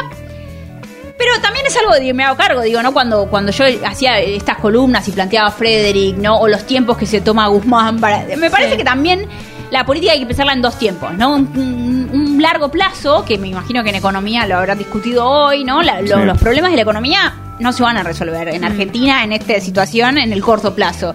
Entonces también, tal vez hay que yo me digo, son preguntas que me hago, ¿no? ¿Cómo compatibilizar esos dos plazos, ¿no? El, el- plazo de las políticas públicas, que es un plazo largo y que requiere buenos diagnósticos, ¿no? Para mí, Sabina Frederick era el ejemplo de una política que hacía plaz- eh, eh, buenos diagnósticos. Pero los tiempos que te pide la política, ¿no? De las elecciones, los medios de comunicación, exacerbado por un gobierno que no controla la agenda. Y no, podés ser ajeno también de que este gobierno la mitad de su mandato lo hizo en pandemia.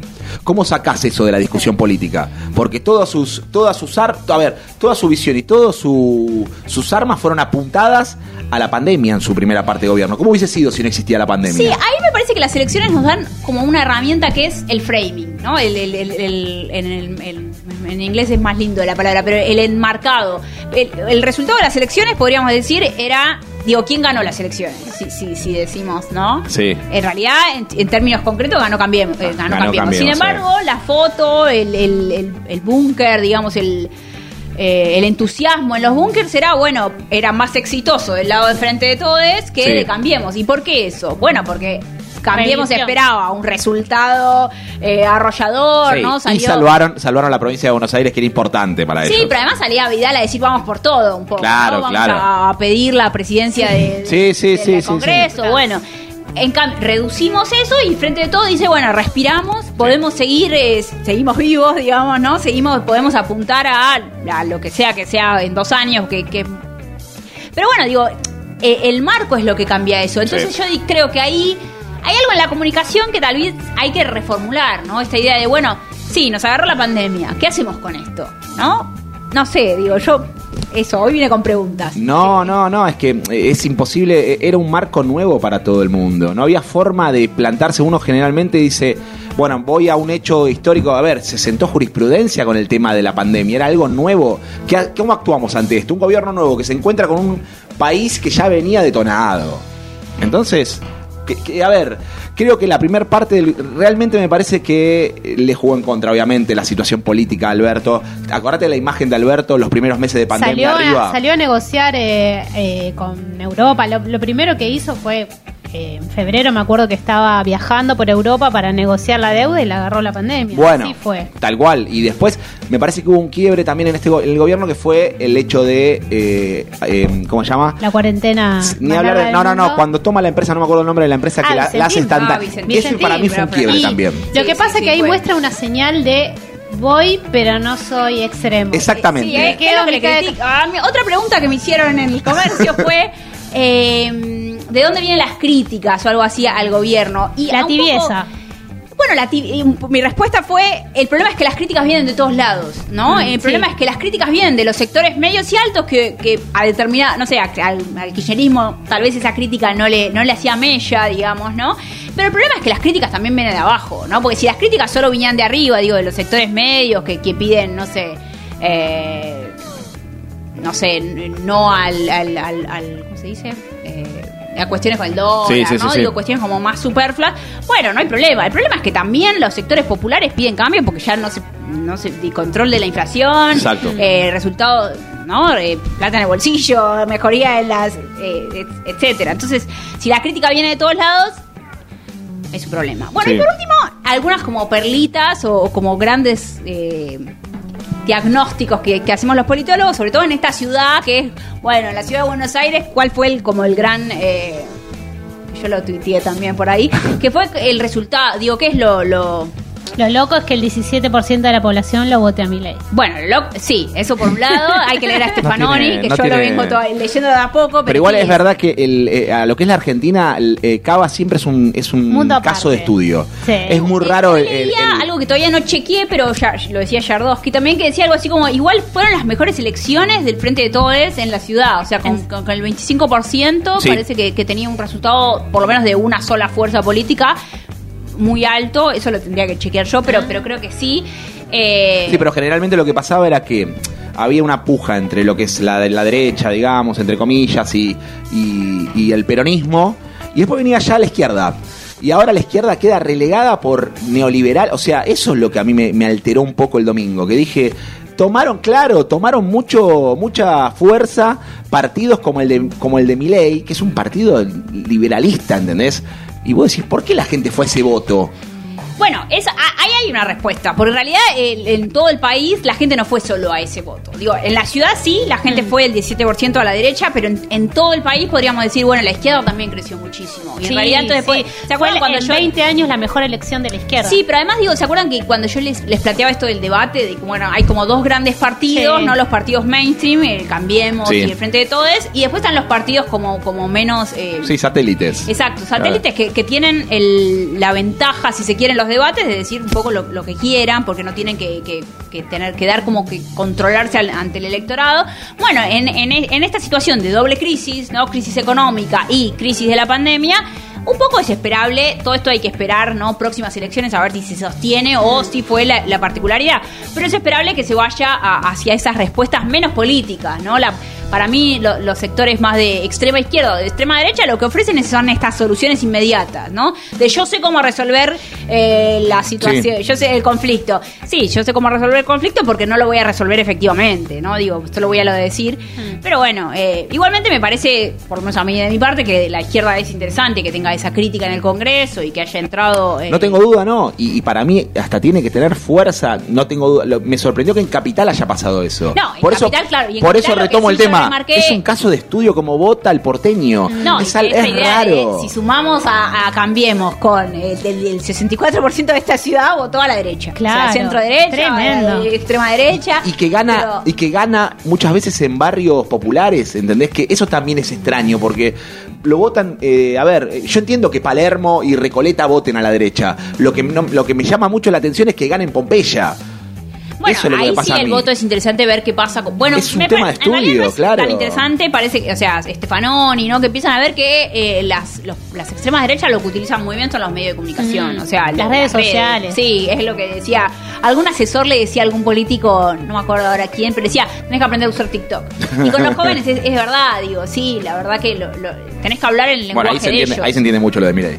Sí, exacto. Eh, No, y esas, esas presentaciones, ¿no? Donde agita, revolea el poncho, Se la viene, campera, se viene- canta se viene el- canciones. se viene el estallido. Claro. Sí, nosotros damos otra, un texto sobre partidos anti-establishment y básicamente es el ABC del partido anti-esta- anti- anti-establishment, ¿no? De decir cuál es la solución a los problemas, Quememos resaltar las características, decir eh, de- del hombre, los leones, ¿no? Gritar. A mí ya me parece un poco hasta burdo, ¿no? Esa de, no, activar a los leones. no, y no dejar pasar, eso iba a decir, no dejar pasar al, al seguridad en el, en el discurso de Milei que, que mostró un arma o que quiso amagar a sacar un arma.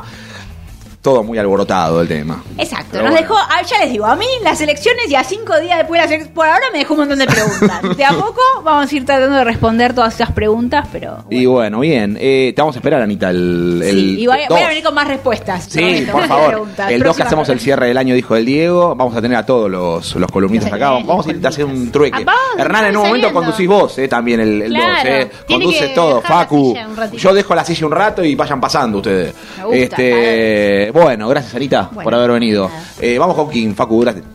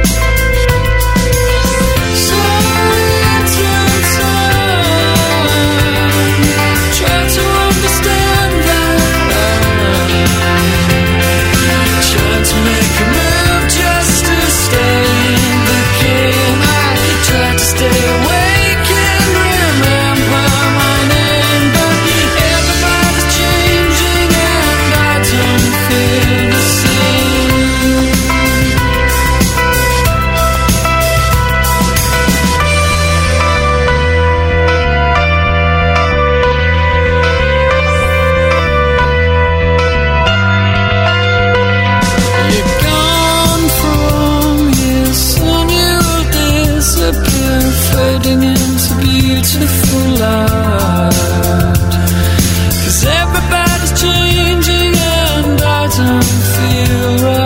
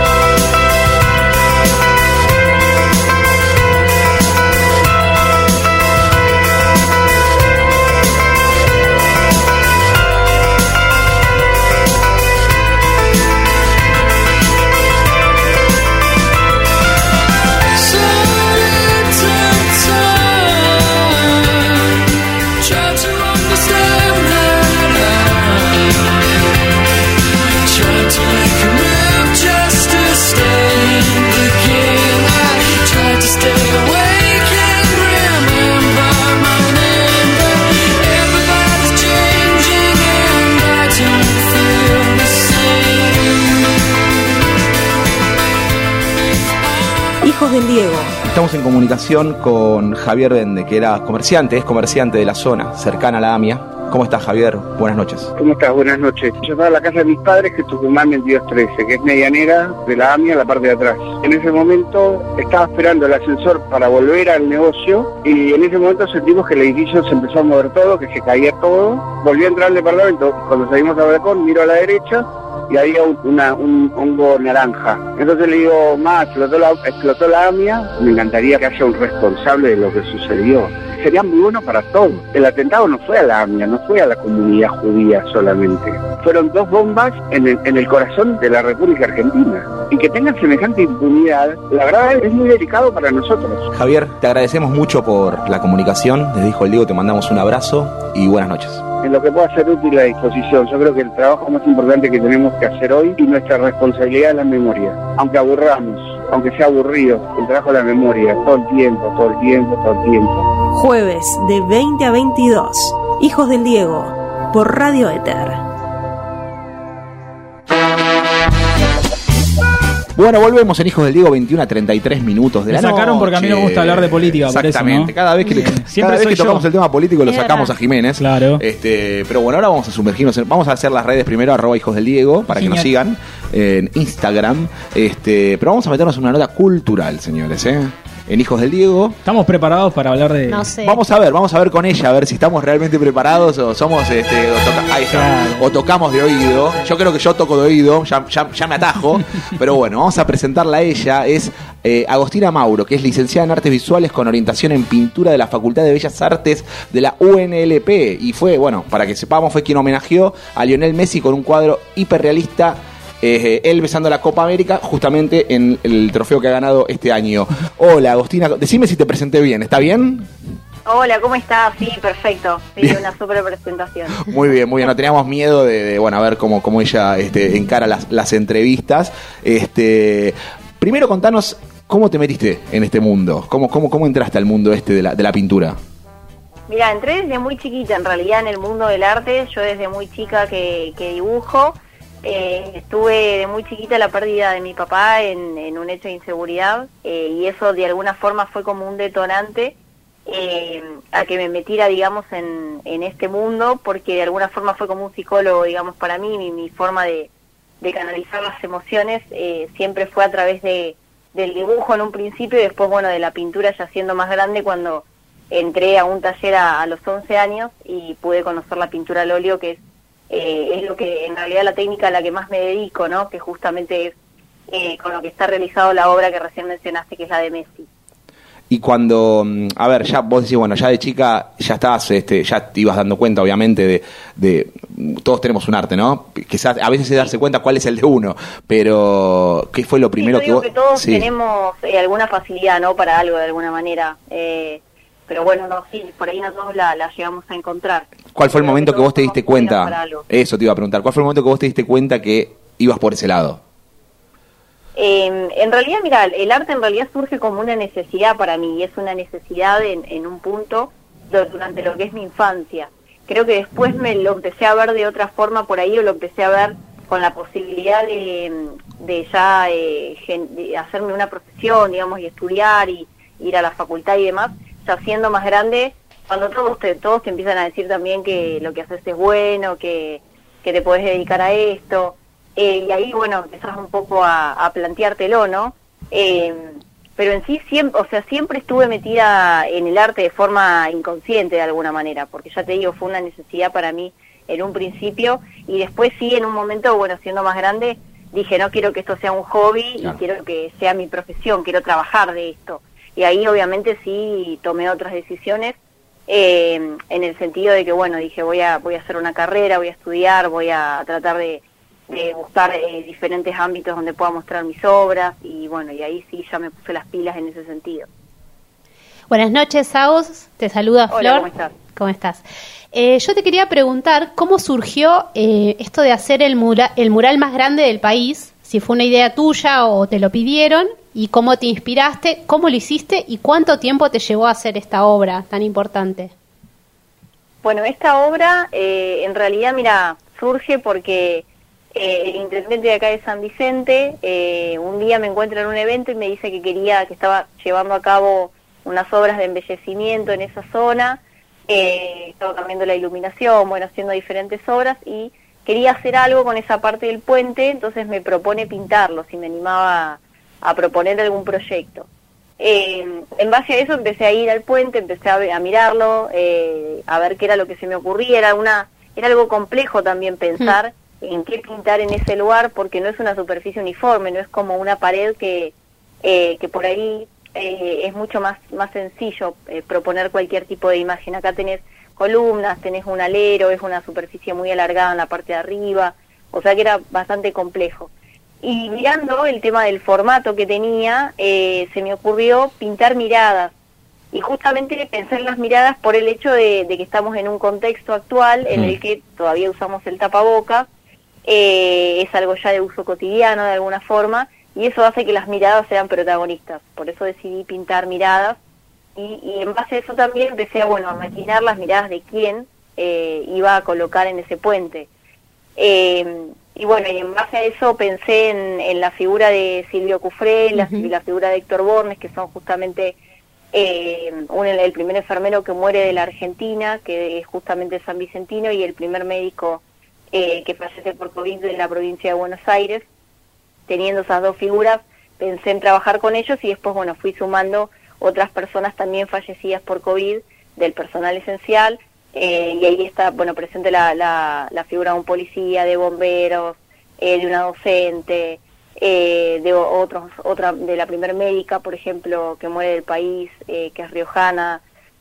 Así que, bueno, son varias las personas que están ahí presentes y, y por eso, bueno, las seleccioné porque la idea era justamente rendirles un homenaje, ¿no?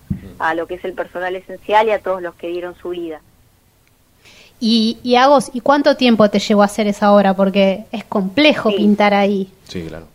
Llevó alrededor de dos meses eh, hacer esa obra, porque también tuvimos un tiempo en el medio que, que habíamos, tuvimos que, que parar también con la obra, eh, que bueno, hubo un problema con la grúa, como se trabajaba con grúa en la parte de arriba y, y toda la parte de arriba la, la pinté sola, yo tuve ayudantes para pintar las columnas y los playones de los costados, pero después lo que son los, los más de 300 metros de arriba, eh, eso lo, lo pinté yo sola y era yo y la grúa, así que la grúa, bueno, tuvo un desperfecto técnico en un momento, también Mm. tuvimos ahí un momento detenida la obra, pero sí, alrededor de dos meses estuvimos trabajando.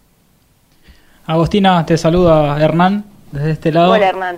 ¿Cómo va? Antes, antes eh, de hacerte la pregunta, quiero eh, describirte la felicidad que tiene mi compañera Florencia porque es eh, de los pagos también de San Vicente y es eh, el orgullo de San Vicente. O sea, todo lo que viene de San Vicente es lo que está bien. Flor habló conmigo, sí, sí, Sí. me dijo que era de San Vicente. Hola, Flor, ¿cómo estás? Bien, bien.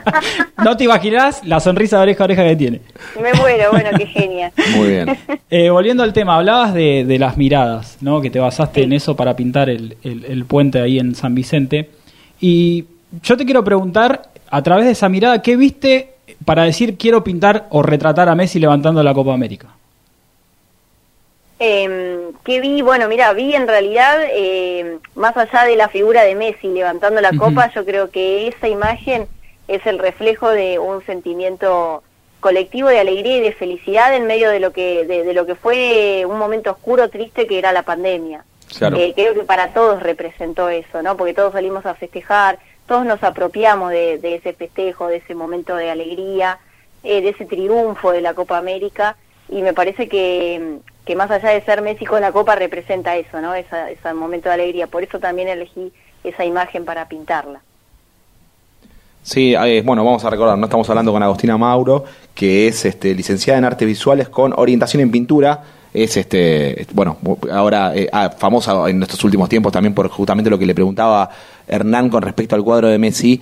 Vuelvo también a ese tema que a mí me pasó, no sé si te pasa a vos, lo- digamos, eh, los que no tenemos nada que ver con el tema de- del arte, que eh, ves, eh, no sé si te pasa, quiero que vos me cuentes por lo menos, que yo veo algo y digo, qué bueno estaría esto para pintarlo, o veo la imagen, veo una imagen y me despierta algo, yo no lo puedo hacer, ¿te pasó algo parecido quizás con él de- o, o- o en otros cuadros que haces, que en tu cabeza se fija la imagen y ya después lo plasmas en, en, en una pintura? Eh, vos decís de ver una imagen y que te quede Claro, ante una situación forma. exactamente, que vos estás viendo algo y decís, esto lo tengo que llevar, es esto y, y queda en tu cabeza grabado, o, o haces un pequeño bosquejo y decís, no quiero irme de esto. Sí, sí, sí, sí, sí, me pasa, me pasa que, que tengo por ahí ideas, no sé si de verlas por ahí, más bien de, de, de pensarlas, de generar por ahí, eh, por ahí me pasa, mira, no sé, te, te pongo un ejemplo, eh, me pasó cuando inició recién la pandemia, eh, el año pasado, eh, yo hice una imagen que se viralizó, que era un, eh, una obra homenaje al personal de salud. Sí. Y me pasó que en realidad yo tenía ese sentimiento tan fuerte, ¿no? De era todo tan no sé tan raro lo que nos estaba pasando. Yo estaba como conmocionada también con lo que con lo que venía sucediendo eh, y, y no no podía dejar, digamos, de pensar en el personal de salud y, y el esfuerzo que estaba haciendo y pensaba que tenía que hacer algo desde mi lugar, que es que es el arte, eh, para poder rendirles un homenaje, para poder mostrar eso que yo sentía de alguna forma. Pero era un sentimiento, o sea, es algo abstracto en ese sentido. Eh, cuando yo pienso cómo materializarlo, o sea, cómo llevarlo, digamos, a una imagen, eh, eso es algo obvio que está en mi cabeza. Entonces yo me imaginaba un abrazo a la bandera argentina, bueno. Eh, lo que hago después es, en, en este caso, por ejemplo, lo que hice fue yo, yo tomarme una foto eh, generando justamente esa, esa misma acción que imaginaba en mi cabeza eh, y después de esa foto termino realizando un cuadro. Eh, por lo general siempre trato de, de armar algo con modelo vivo, como yo soy Claro. realista, o Claro. sea que trabajo con, con imágenes, o sea, trabajo a través de la pintura con imágenes que son muy reales, al Sí. punto de que eh, llegas a confundirlas con una fotografía muchas veces. Entonces, para poder llegar a ese nivel de realidad, vos tenés que tomar el dato de alguna forma de la realidad, no, no podés escaparte a eso. Entonces, o tenés que ver de alguna forma, eh, si vas a ser una persona, la tenés que ver eh, en- ahí en la realidad, tenés que estar, digamos, eh, sentada ahí enfrente tuyo y que vos la estés observando, de alguna manera tenés que basarte de una fotografía o, eh, o tener alguna referencia, Claro. digamos, ¿sí? Entonces, eh, de esa forma yo trato de componer mis imágenes. Por lo general las maquino primero así en mi cabeza y después eh, lo que hago es tratar de generar algún tipo de foto como para poder eh, representarlo. No sé si responde tu pregunta. No, no, no, responde totalmente. No, no, no, me quedé pensando, o sea, admiro tu arte de poder, porque no, no paro de pensar en la imagen que vi de- del cuadro de Messi y cómo alguien puede, o sea, realmente te felicito porque no puedo creer el realismo, hasta yo pienso, no sé, lo calcó, o sea, no puedo creer que llegues a ese, a ese cuadro. Felicitarte nada más, o sea, es eso. Bueno, me quedé pensando en eso. Sí, le dediqué, le dediqué mucho tiempo a esa obra. eh, le, re- le dediqué alrededor de un mes, eh, que en realidad es poco para lo que lo que suelo dedicarle a cada cuadro Sí. de esas dimensiones y de esa complejidad. Eh, pero bueno, sí le dediqué muchísimas horas de trabajo y le, le puse, la verdad, que mucha garra porque sabía que tenía un plazo dentro de todo corto eh, y que, bueno, lo- tenía una fecha, digamos, para, para entregarlo.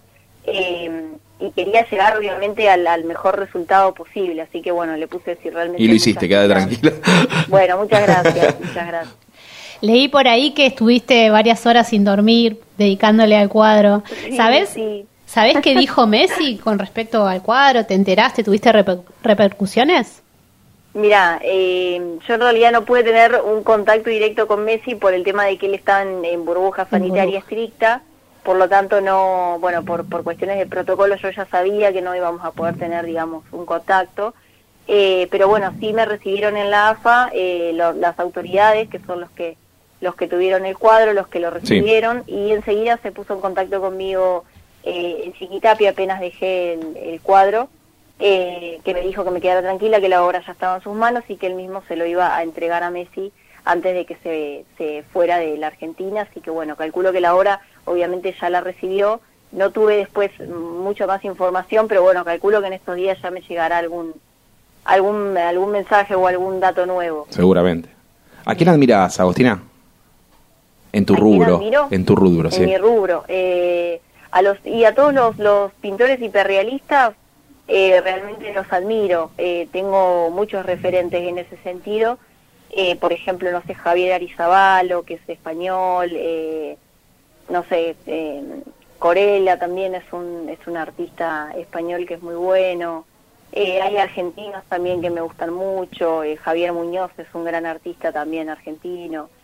Eh, Ricardo Selma. Bueno, hay, hay muchos artistas a los que a los que admiro. Y sos, a ver, sos muy chica, obviamente, pero ¿cuál es tu sueño? O sea, ¿cuál hoy, hoy eh, tenés algún, algún, alguna luz ahí al final del camino que decís quiero llegar a ese lugar o, o vas transitando y vas viendo lo que va pasando? Eh, eh, obviamente tengo, sí, sí, tengo mis sueños y creo que mi, mi sueño más grande es, bueno, poder obviamente eh, viajar, eh, viajar por el mundo mostrando mi arte, o sea, que por ahí trascienda la frontera de lo que es mi país. Eso, eso me encantaría, que en parte, bueno, ya lo, lo- lo he logrado, digamos, con algunas acciones. En el 2018 llevé una, una obra a Roma, se la entregué al, al Papa Sí. Francisco. Eh, o sea, tuve algunas situaciones en las que, en las que, bueno, por ahí he trascendido y me gustaría que, obviamente, que eso sea cada vez más masivo y que mis obras recorran el mundo. En, relación a los murales, me encantaría también que, mis obras estén en, en las grandes ciudades, que la gente las pueda disfrutar. Eh, pero aspiro a eso en realidad, eh, a, a poder trascender por ahí eh, con, con mi arte eh, mucho más de lo que de lo que he trascendido hasta ahora. Agos, ¿podemos saber cuál será tu próxima obra? Mi próxima obra, eh, mira, tengo, estoy ahí armando varios proyectos. Eh, hay algunos que son de, bueno, bastante grandes. te diría, hay uno, mira, más grande que el puente de acá de, de- de San Vicente, pero bueno, no puedo por ahí dar mucha información. Claro. Está bien, está bien. pero sí estoy trabajando en varias cosas eh, que tienen que hay que ver cómo se va dando y tienen que salir pero pero tengo varias propuestas ahí importantes Muy bien, Agostina Mauro, pura admiración, de por lo menos de mi lado, este, te felicito, eh, te agradezco por haber salido en Hijos del Diego y, y la verdad, todos los éxitos que, o sea, todo el talento que tenés, siempre siga, o sea, que vaya por este mismo camino, Agostina. bueno muchísimas gracias un placer haber charlado con ustedes Muchas gracias a vos, un beso. bueno un beso enorme gracias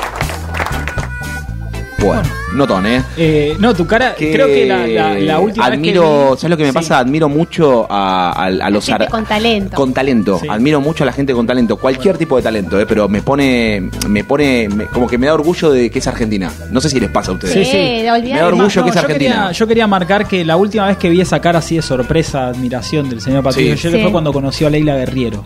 Ah, No, no, bueno. Amada escritora. Y es, es otra rama del arte. Sí. Me, no, no paro de, de- de admirar a la gente que hace estas cosas y que son y que son representantes del país en el exterior. Claro. ¿Entendés? Sí. Y que hay que hay que premiar y hay que tener y hay que incentivar y hay que apoyar. Bueno, eso me pasa. Este, con el arte, el arte me puede, chicos. Perdónenme. No, no, sí, ya vemos, no, la nos dimos- nos escritura, la, escritura eh, la pintura, la música, el arte. Bueno, te falta aprender a tocar un instrumento y estamos. No lo voy a aprender a tocar. ¿Por qué no? El TikTok. El, no, el TikTok no, el Tok Tok era. Tok Tok, era. el TikTok. TikTok es- vas a hacer videos en Tok Tok, Yo tocaba el Tok Tok. todavía no encontré cuál es mi gracia, mi habilidad, la verdad. Puedes tocar las botellas con bolita. pensando. Me encantaría tener una. Pero bueno, bueno, ¿cómo seguimos esto? Mandale music, le mandale music. ¿Qué tenemos ahora, Hernancito? Ahí está, mirá Roy Williams. Dale, Rock Chain. Vamos.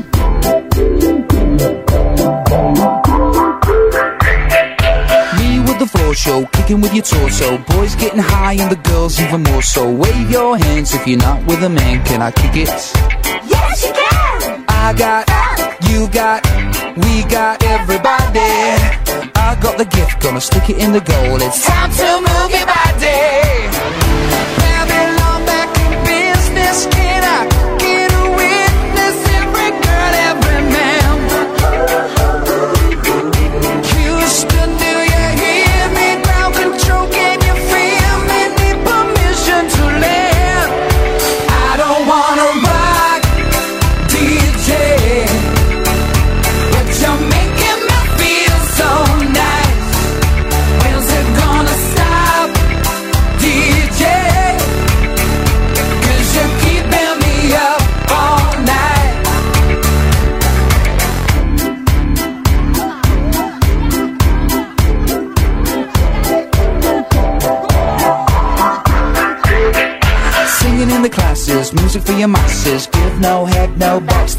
Passes. Have a proper giggle, I'll be quite polite. But when I rock the mic, I rock the mic.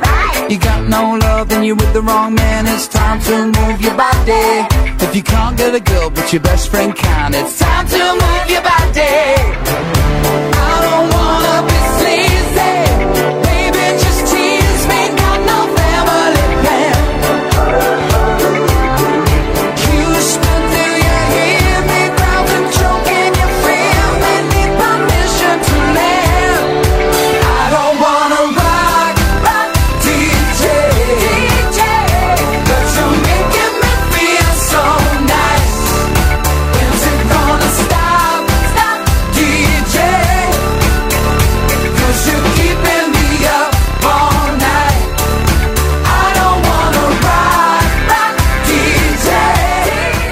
Estás escuchando Hijos del Diego por Radio Éter.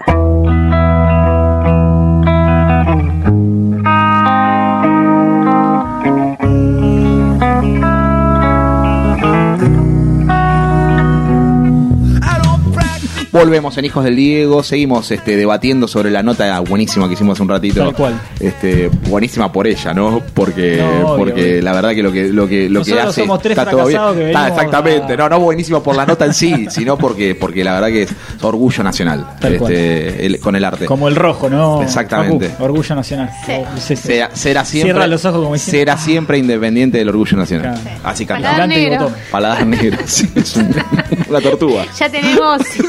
el paladar está sin dientes. ya. El paladar negro. todo picado ya ese paladar. Eh, Bueno. bueno. cerramos un programa más. Llegamos eh, un porra- del programa más. Eh, la semana que viene. La eh, semana que viene 25 de noviembre. Vamos en versión. Porque es el día de los premios Éter. Así que vamos a ir en versión grabada. Claro, versión Este- grabada, ¿no? Y un, un detalle, bueno, este espacio arrancó como un homenaje a Diego Maradona allá por el 2019 y justo el 25, el jueves que viene, se cumple un año de la muerte de, de Diego Maradona, así que el programa que vamos a preparar será homenaje. a él. Homenaje. Más allá de que hoy es otro formato, vamos por otro por otros ámbitos, eh, me parece que no hay que olvidar las raíces. Como Nunca, creo- yo creo que nunca lo vamos a por todo el tiempo que sigamos, no lo vamos a dejar pasar el Tal homenaje, cual. obvio. Tal cual, Pero bueno. así que de no olvidar, y bueno, un detalle que dijo al aire que Facu se sorprendió, el 2 de diciembre será el último programa de esta temporada de Hijo del Diego. De esta temporada, en Es- esta casa. No queremos Exactamente. trabajar eh, en las fiestas. No queremos trabajar en las fiestas ni en el verano. Flor dijo, yo me instalo en San Vicente, me voy a visitar a mi amiga Agostina, la, la artista. No la veo Y pintando, hasta a Flor, marzo no la veo a. Flor pintando. No, yo soy un desastre. No puedo. Flores de las rocas, es, de la, es de la piedra, claro. Este, pero Así bueno, que bueno, nada, eso, esos avisos parroquiales para el final de este Exactamente, y el último, el 2 de diciembre, que tenemos el programa eh, multitudinario, donde vamos a hacer venir a todos los columnistas. Sí, el gran, gran Rex, hacemos todo, claro. tiramos la casa por la ventana. bien. ¿Va a haber empanada, hacernos? Va a haber empanadas. Va a haber empanada, la- hacemos una picadita y empanada. Dale. Sí. Hacemos todo, y porque tenemos a Meli. Meli, si no tiene comida, no viene. Que traiga la sobra del casamiento. Ah, le Claro, podemos decir, no, le podemos decir que traiga. Bueno. Le- exactamente, la- nuestra nueva, le, le deseamos toda la felicidad para la fiesta del día sábado a Meli. Bueno, y, antes y antes de irnos, Sí. eh, arroba hijos del Diego en Instagram, Mm. cuenta activa, eh, y ahí también pueden encontrar los contenidos on demand en Spotify Sí. o en Por Anchor. favor, Así que esta entrevista que tuvimos con, con Agostina Mauro también la vamos a subir. Sí. Y bueno, todo lo que vendrá también a través de esa. Aguante, aguante, che. Nos fuimos hasta vamos. dentro de dos semanas. Hasta dentro de dos semanas, la semana que viene los premios, la otra semana el cierre. ¿Qué Exacto. somos? Hijo del Diego. Hasta luego.